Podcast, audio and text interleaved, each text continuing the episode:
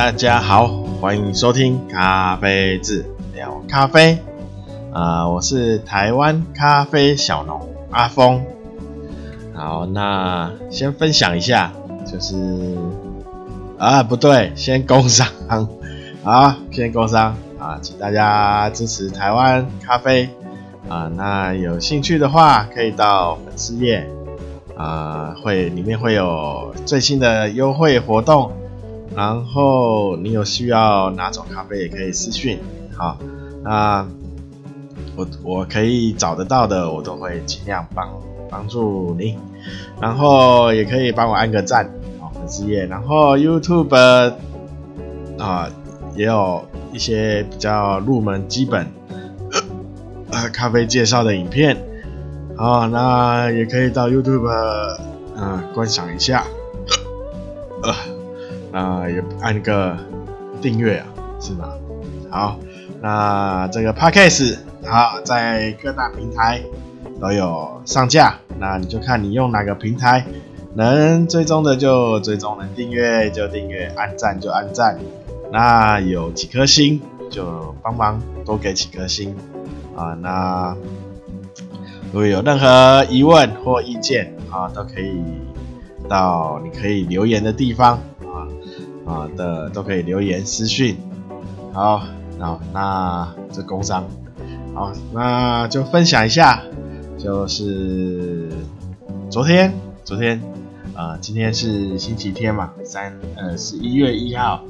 那昨天就是 Halloween 啊，万圣节，十月三十一，那昨天万圣节呢，跑去那宜兰礁溪一日游，啊，呃，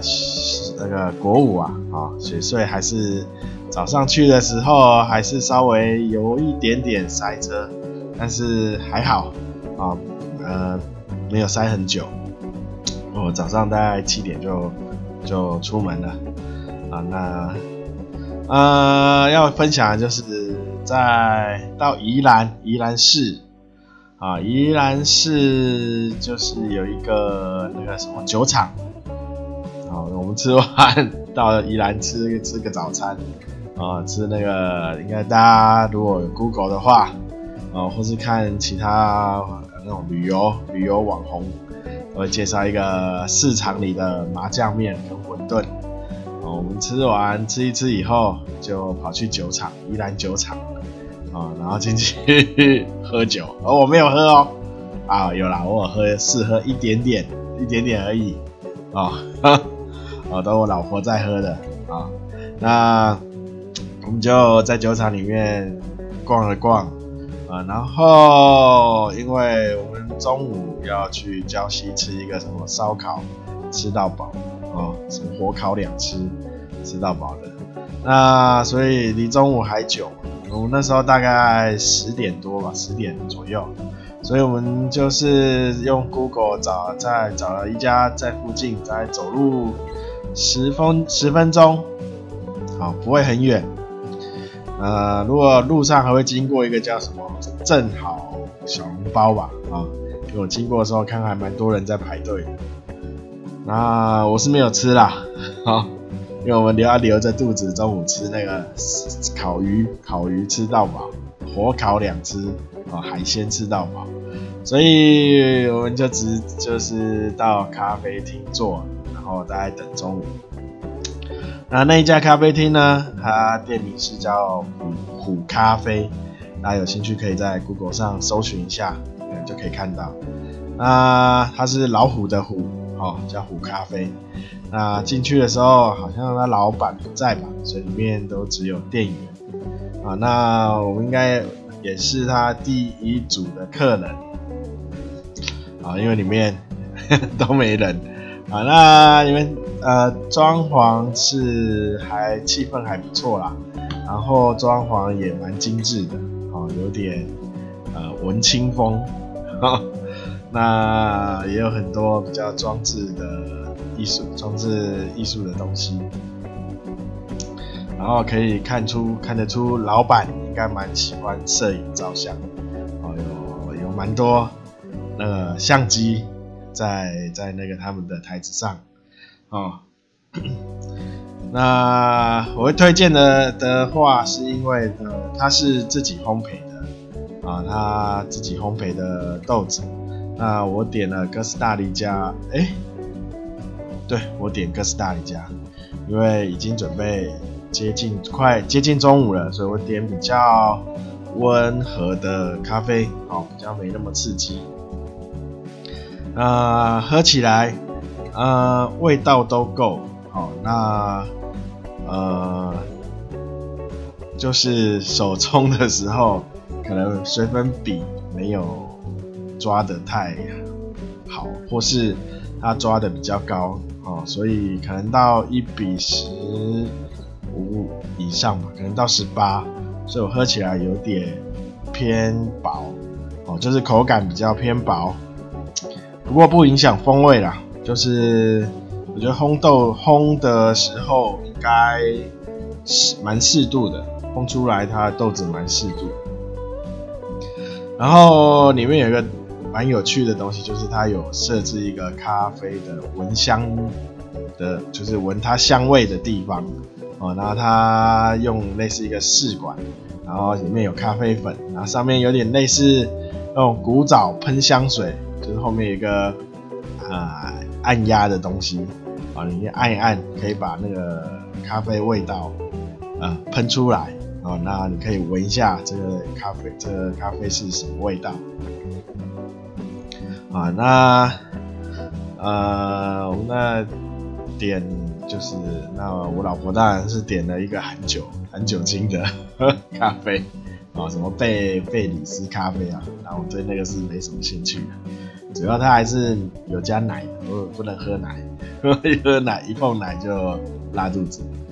啊。那呃，我还有看到他有好像定期吧跟。他们宜兰的政府单位有举办，呃，类似手冲还是呃冲煮的这呃活动，就是比赛啊。那有呃，然后有兴趣对冲煮有兴趣可以去看一下啊。那如果有到宜兰，呃，还蛮推荐的，可以到里面坐坐，呃，里面气氛不错，然后它手冲也。还行啊，只是它项目比较少啊。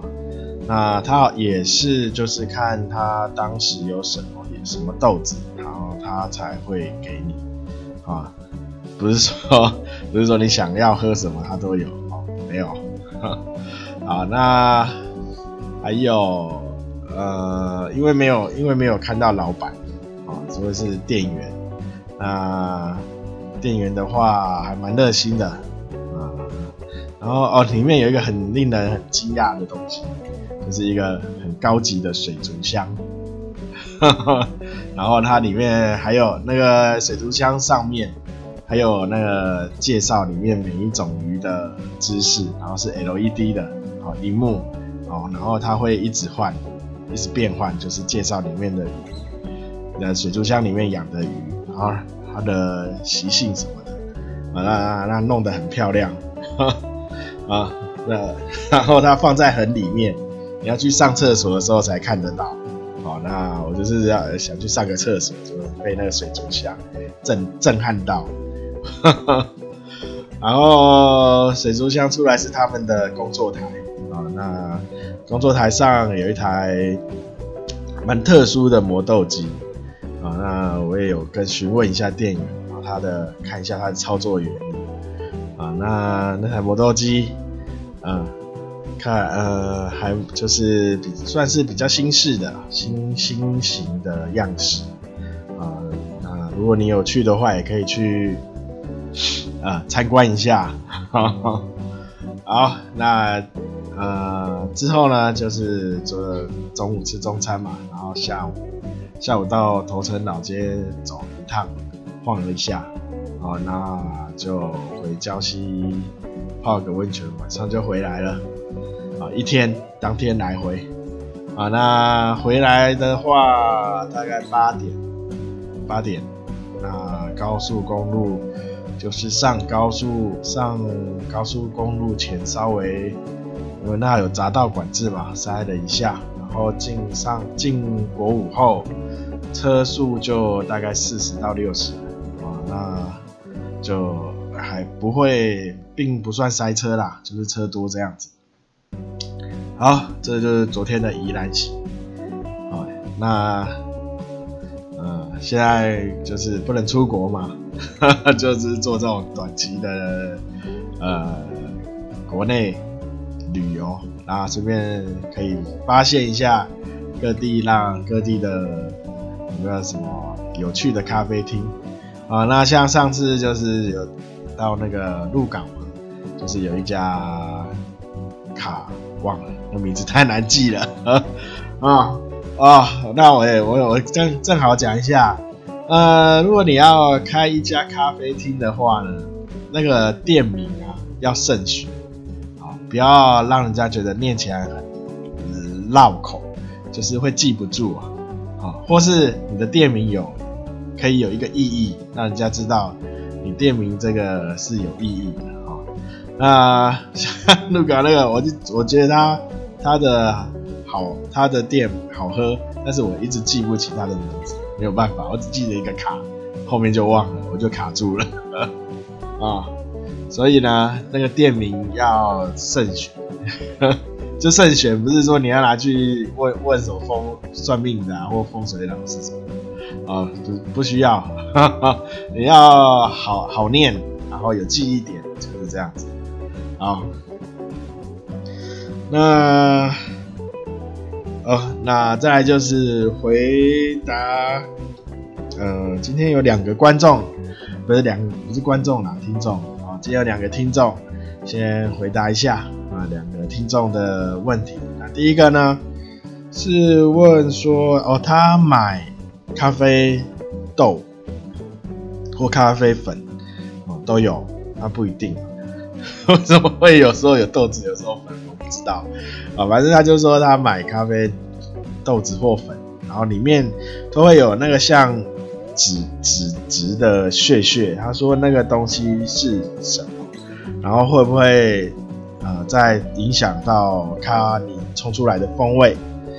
好，呃，正好问这个，然后我回回想一下，我好像没介，就是没有分介绍那个豆子，对不对？咖啡果实的构造，好，那。他趁这个机会就顺便讲一下啊，那一我们在你买到都是烘好的咖啡豆哦，你要咖啡豆哦粉看不出来，咖啡豆呢它有两个形状，第一个就是比较常见的，应该说大部分就是一面是平的嘛，另外另外一边一面就是圆的哦，就是一个啊、怎么说啊半圆形嘛啊。可以这样讲哦，那一颗果实会有两颗这个组成啊，最里面它它等于是种子啊，哦，我们的烘好的咖啡豆就是咖啡果实里面的种子 啊，我们育苗就是拿这个还没烘之前的这个豆子去育苗啊，所以这是种子种子。哦，那还有另外一种，就是之前有讲过的圆豆，啊，就是有些人买买圆豆，然后上面会说呃稀有，好、然后会比较贵，啊、就是圆豆，它是圆柱形的，啊、那就这两种形状，好、那哦一颗果实里面就是如果。以我们常见就是两颗嘛，两颗种子豆子。那这两颗豆子呢，它会有一个外壳，哈，外硬壳，硬壳。好，那硬壳豆子跟硬壳之间呢，会有类似一个薄膜，好，我们称这叫银皮，银皮，银色的银，然后皮肤的皮，啊，那这个这个组织呢？通常我们把豆子，呃呃去壳，我们叫就是把豆子拔拔掉之后，那个银皮呢会粘在附着在豆子上，哦，每一颗豆子上都有哦。那它就是基本上哈，呃，如果比较要求外观，哦，卖生豆的时候会要，有时候它比较要求外观的话，它会把这银皮稍微把它磨掉，哦，就是想办法把它去除。那另外就是在烘的时候，因为豆子会先缩，然后再胀，所以银皮也会大部分的银皮也会脱落，然后会被烧掉，或是被那个烘豆机里面就是吸走啊，它会用风吹走啊。那当然还是会有少部分的。粘在豆子上，那这已经是非常非常的少，哦，那基本上它以这么少量的话，它对风味不会并并不会造成太大的影响，不会说啊、让你的味道转变成另外一种味道，哦，当然有些人像有些烘豆师会收集这个银皮。哦，然后去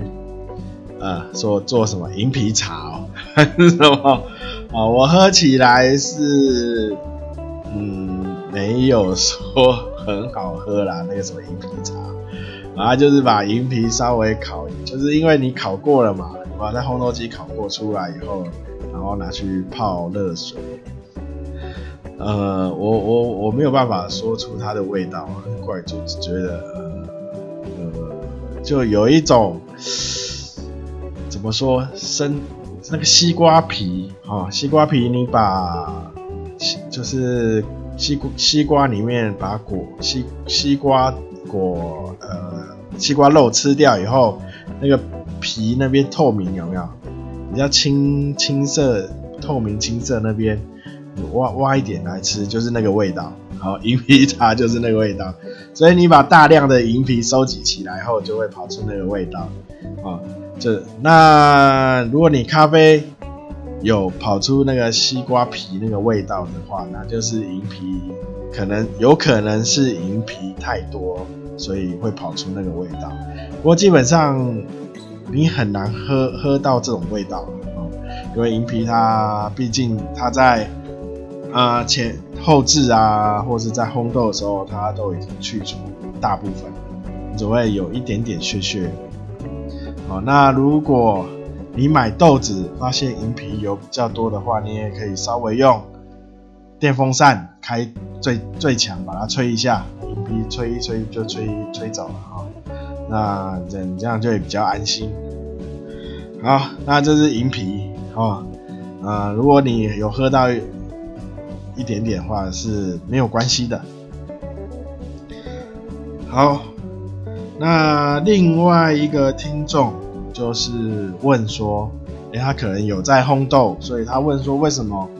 它烘出来的豆子颜色都是没不均匀的，就是会有色差。那呃，以我烘豆的经验来说。哦，我比较不会去看说它色差，嗯，均不均匀。我呃，因为呃要均匀的话，呃要会有呃就是不同的烘豆方式去让它做呃颜色的均匀。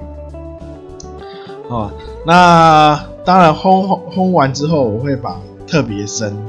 啊、比如说我今天要浅焙。啊，你大概知道浅焙是什么颜色，那你有可能会调出一个比这个颜色呃差异很大、比较深的话，有可能到黑色，那可能是你之那个里面锅炉太久没清，哦，它卡豆之前烘的卡豆卡在里面卡了一段时间，然后烘过不知道几次后掉下来，哦，所以里面看，哎，怎么会多一个有点呃很深的颜色的豆子哦？那那个我就把它就是就是把它去除，或是你烘了以后发现有一颗哎、怎么特别白，或是它颜色超级浅，那个也要把它去除，因为它有有可能是瑕疵豆，也有可能是白化豆，它只要有你如果没有把它去除，你这你就是你烘的这一次，如果只要你磨的粉有含到那一颗，那你就是磨出来那个，只要含到一点，那你那个整个咖啡的味道都会非常的不好。哦，它会可能会出现马铃薯味或是霉味，哦，也有可能也会变成粉味，所以你只要看到特别深或特别浅，好，或是已经浅到白色的，都一定要把它剔除，好，一定要挑掉。那其他的，就是在你烘出来，你预设它的呃浅那个烘焙度的颜色比较差异，就是在它可能有些会深一点，有些会浅，因为它豆子的大小它不会到完全一样嘛，有些会稍微大一点、小一点，所以它受热的，就是受热的。均匀度不会那么不会那么均匀，所以它颜色会稍微有一点差异，哦，就是色差会有点不均匀，这是正常的。哦，那当然，如果我们要它均匀的话，就是呃做比较日式的烘焙法。你可以看一下《咖啡大全》它甜口部，它会讲，就是它在烘焙的有前部前段的时间会拉比较长。然后让它的曲线平缓，哦，它就是在做色颜色的，就是让每一个豆子做到均匀的受热，哦，那你到最后下豆的时候，那颜色自然就会变成比较均匀，啊，但是，呃，你要看你是烘哪一个产地的咖啡，哦，如果你是烘，比如说像肯亚，或是，呃。曼特宁，印尼曼特宁，啊，或是哥伦比亚的，啊，或或是比较还有哪里啊？嗯，应该就这几个吧。哎、哦，那个那个那个那个什么，啊，夏威夷可纳，啊，大家都可以偏日式这种比较做前面我们叫做蒸焙，哦，蒸焙的时间拉稍微拉长一些啊。那因为这种出来口感会比较厚，哦，但是它因为你你前面做蒸培比较久，所以它水分的呃呃蒸发比较多，所以它的前段的香气会比较少，那如果像呃非洲嘛，伊索比亚啊。或是比较花香的，像呃艺妓类的哦。那这种比较强调香气的话呢，呃，我不建议前面蒸培太久哦。所以所以说这种出来基本上颜色都会不均匀哈。那就是看你用哪种豆子去配合你的烘焙方法啊，不要太太关注它颜色均不均匀啊。除非，除非，呃，你有你有在卖咖啡的话，哦，那客人跟你讲，那你只要可以解，他客人有办听得懂你的解释，可以接受就好。如果他不能接受，你就帮他用日式烘焙，哈哈，出来一定均匀。好，那今天呢？呃，原呃上一集嘛，原本说要会有 YouTube 的影片，结果呢，我那个要要录影那个脚架哦故障，它断掉了，断掉我架不起来哦，所以今天就一样，我先介绍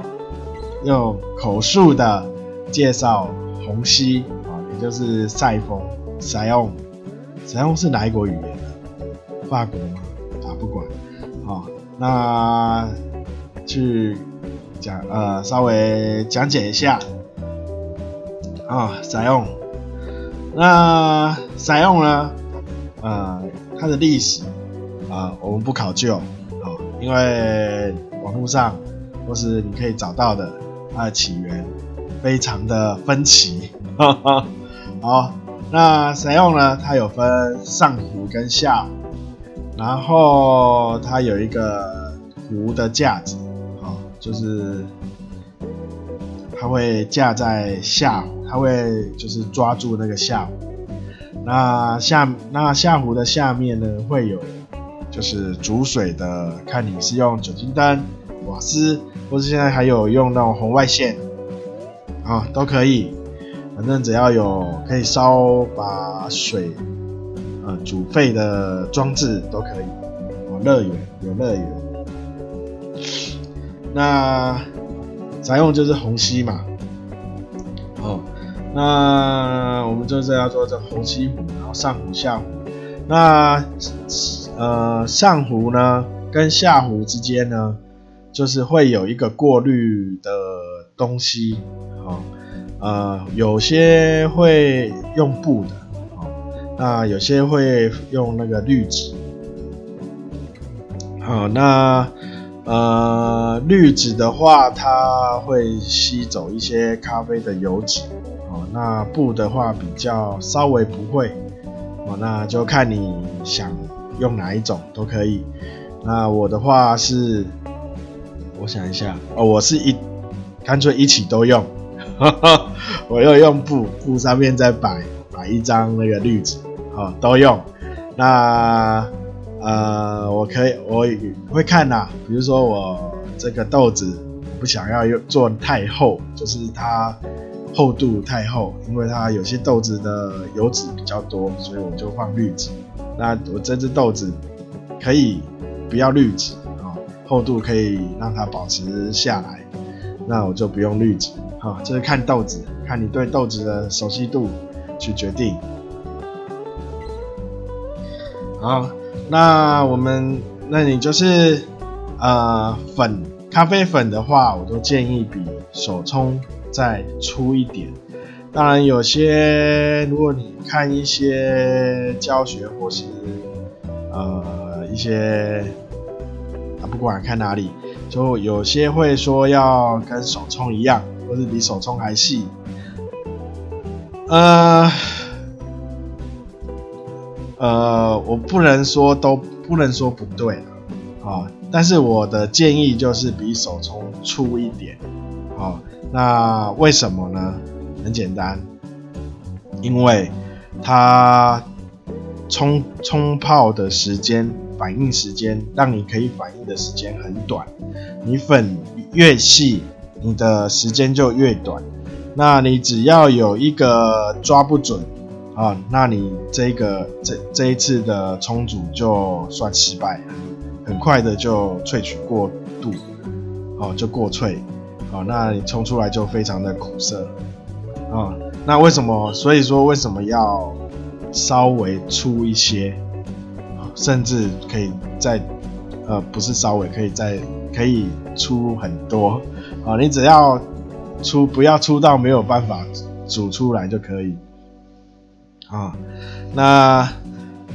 因为这样子这样子的话，它萃取的时间可以稍微。呃，加长一点，哦，你可以不用，呃，那么紧，就是时间抓得那么准，哈、稍微如果稍微多一点也没有关系，就是萃取时间稍微拉多一点也没有关系，哦，那所以咖啡粉我建议是稍呃粗一些会比较好控制，好，那咖啡粉就，呃，我要怎么说？好，我们中间就是放好过滤的装置啊，然后呃下壶装好水，那水量呢跟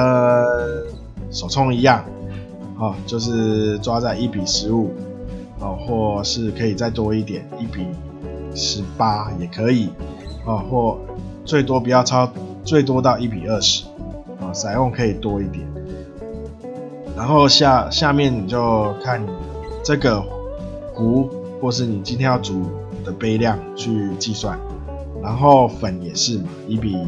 一比十五，就是下面如果一百五十 CC，上面就十五克，啊，就是这样，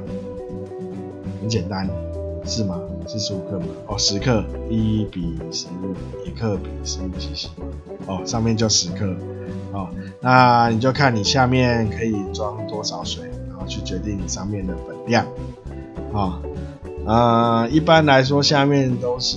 在两杯的两杯的量啊，大概可以装到三百 CC 啊，那上面就是可以装二十克到二十二克嘛。好，那你粉跟水都装好以后呢，就把上壶稍微斜斜的，呃，把上壶稍微斜斜的放在下壶，不要让下壶密闭啊。对，有一个重要，你下壶的下壶的外面一定要擦干，好，不要有水，因为有水的话它容易裂开，下下壶容易裂开，所以你下壶一外外面就是碰到热源的那一那一侧一定要擦干。然后上壶呢，就是斜靠在下壶上，不要完全密闭。好，一开始，然后开始加热，然后你等到下壶开始，呃，有热度，就是你看它稍微开始冒泡的时候，一点点小泡、气泡的时候，你再把上壶，呃，上壶把它拉正，然后让下壶密闭。哦，就是下壶会变成一个密闭的空间，然后它呃继续煮沸，煮煮沸嘛，一直到煮沸后，因为下面的呃热气或跟水蒸气会开始压缩水，把那个水往上推，哦，所以你就会看下面的水往上，然后到上壶，然后开始。跟上壶的粉开始做一个结合，那这时候呢，呃，这这个时候会有呃，你会看到有两种方法，一个是粉先放在外面，一个是粉已经放在上壶。呃，我的习惯是先把它放在上壶里哈，因为嗯、这没有对错，呃，其实是都可以。然后我实验过后，对风味的影响不会太大。好，呃，第一个就是我如我如果放一开始就放在壶里面，我利用下面的水往上的力量去做自然的搅动，对水跟粉的搅动，哦，我就我一我这时候我就不用用搅拌棒在那边搅，哦，然后如果你这时连等水往上。呃，往跑就是往上到上面后再开始倒的话，你你一倒下去就要先搅第搅拌第一次，好，好，那第二再来就是呃所谓的泡过滤时间哦，萃取时间，好，那这时候要看你的粉是用的粗细，还有，呃，就是你下面的，然后，然后还有一个重要就是你下面的火要把它关小，哦，但是不能让上面水往下马上就掉下来，哦，那你可以稍微把你的下壶稍微拉拉开一点，让它的火不要直接在对着下壶加热，继续加热。啊，就是让它有一个压下壶有个压力在，稍微保持这样就好。好，那那我上壶就是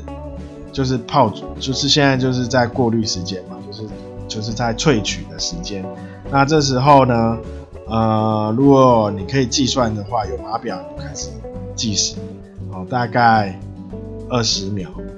好，萃取这个时候大概二十秒。二十秒的时候要做再做一次搅动，哦，那搅动的方法有非常多，就是 W 型、S 型，哦或是 X 型，或是什么井字型，哦，有非常多。但是有一个重要的就是你要把浮在上面的，因为粉会往上浮，哦，它你只要呃它吸吸。有，因为它轻，粉是轻的，然后还没有完全吸饱，然后所以它会全部都会浮在上面。所以有最重要就是你要把粉在搅动的时候把它往下面稍微压，就是让它成让它分散开来，然后让粉都可以去浸泡，就是吸吸到水，然后再来大概十，你搅动大要不要太久？哦，大概三秒钟，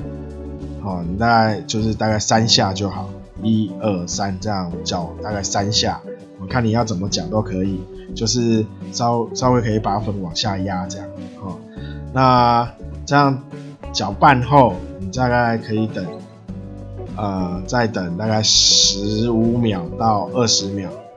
哦，然后我们就可以把火关掉，然后拿一块布。用冷水把它盖住下壶，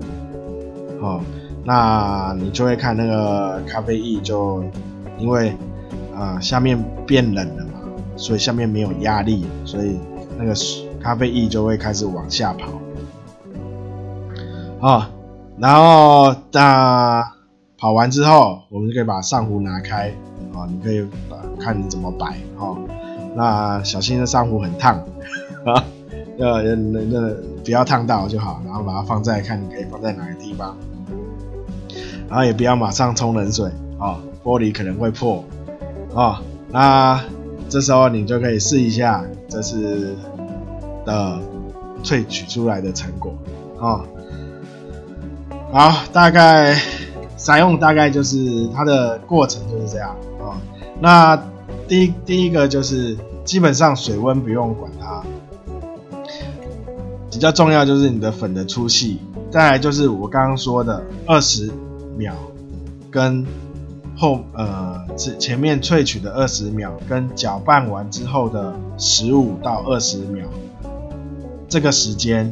哦，你可以看你的你喝最后喝的风喝的那个风味，你看要缩短还是加长哦，都可以哦，那。缩短加长会为什么？呃，是为什么要去改变？第一个就是说，每一种豆子，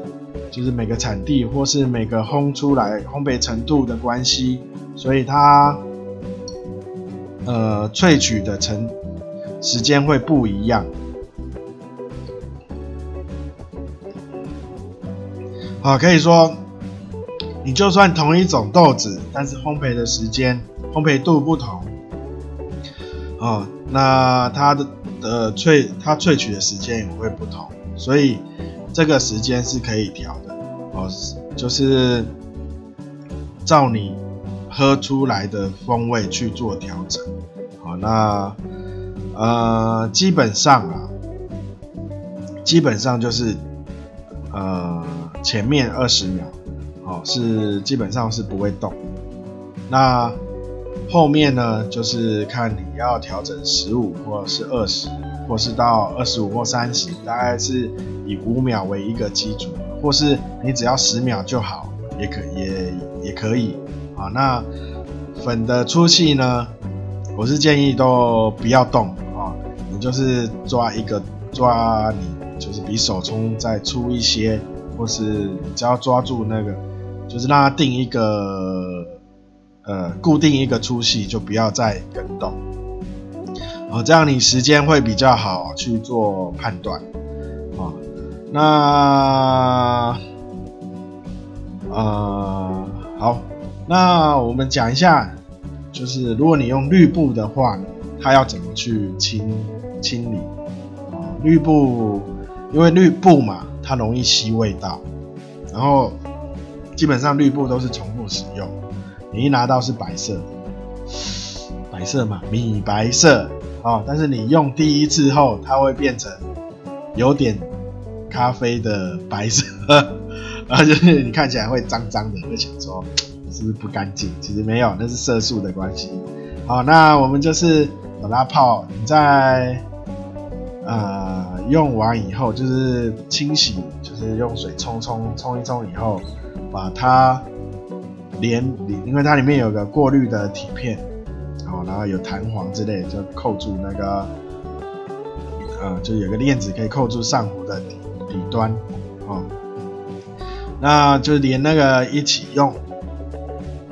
呃，那是什么？热水用煮沸的水去泡，这样就可以。那这个滤布呢，呃，基本上你用太多次，它还是要换掉，不然它久了，它还是会去呃，就是残留一些细粉之类的东西啊。所以这个滤布久了以后还是要去更换。那什么时候要更换呢？呃，建议的话是大概喝，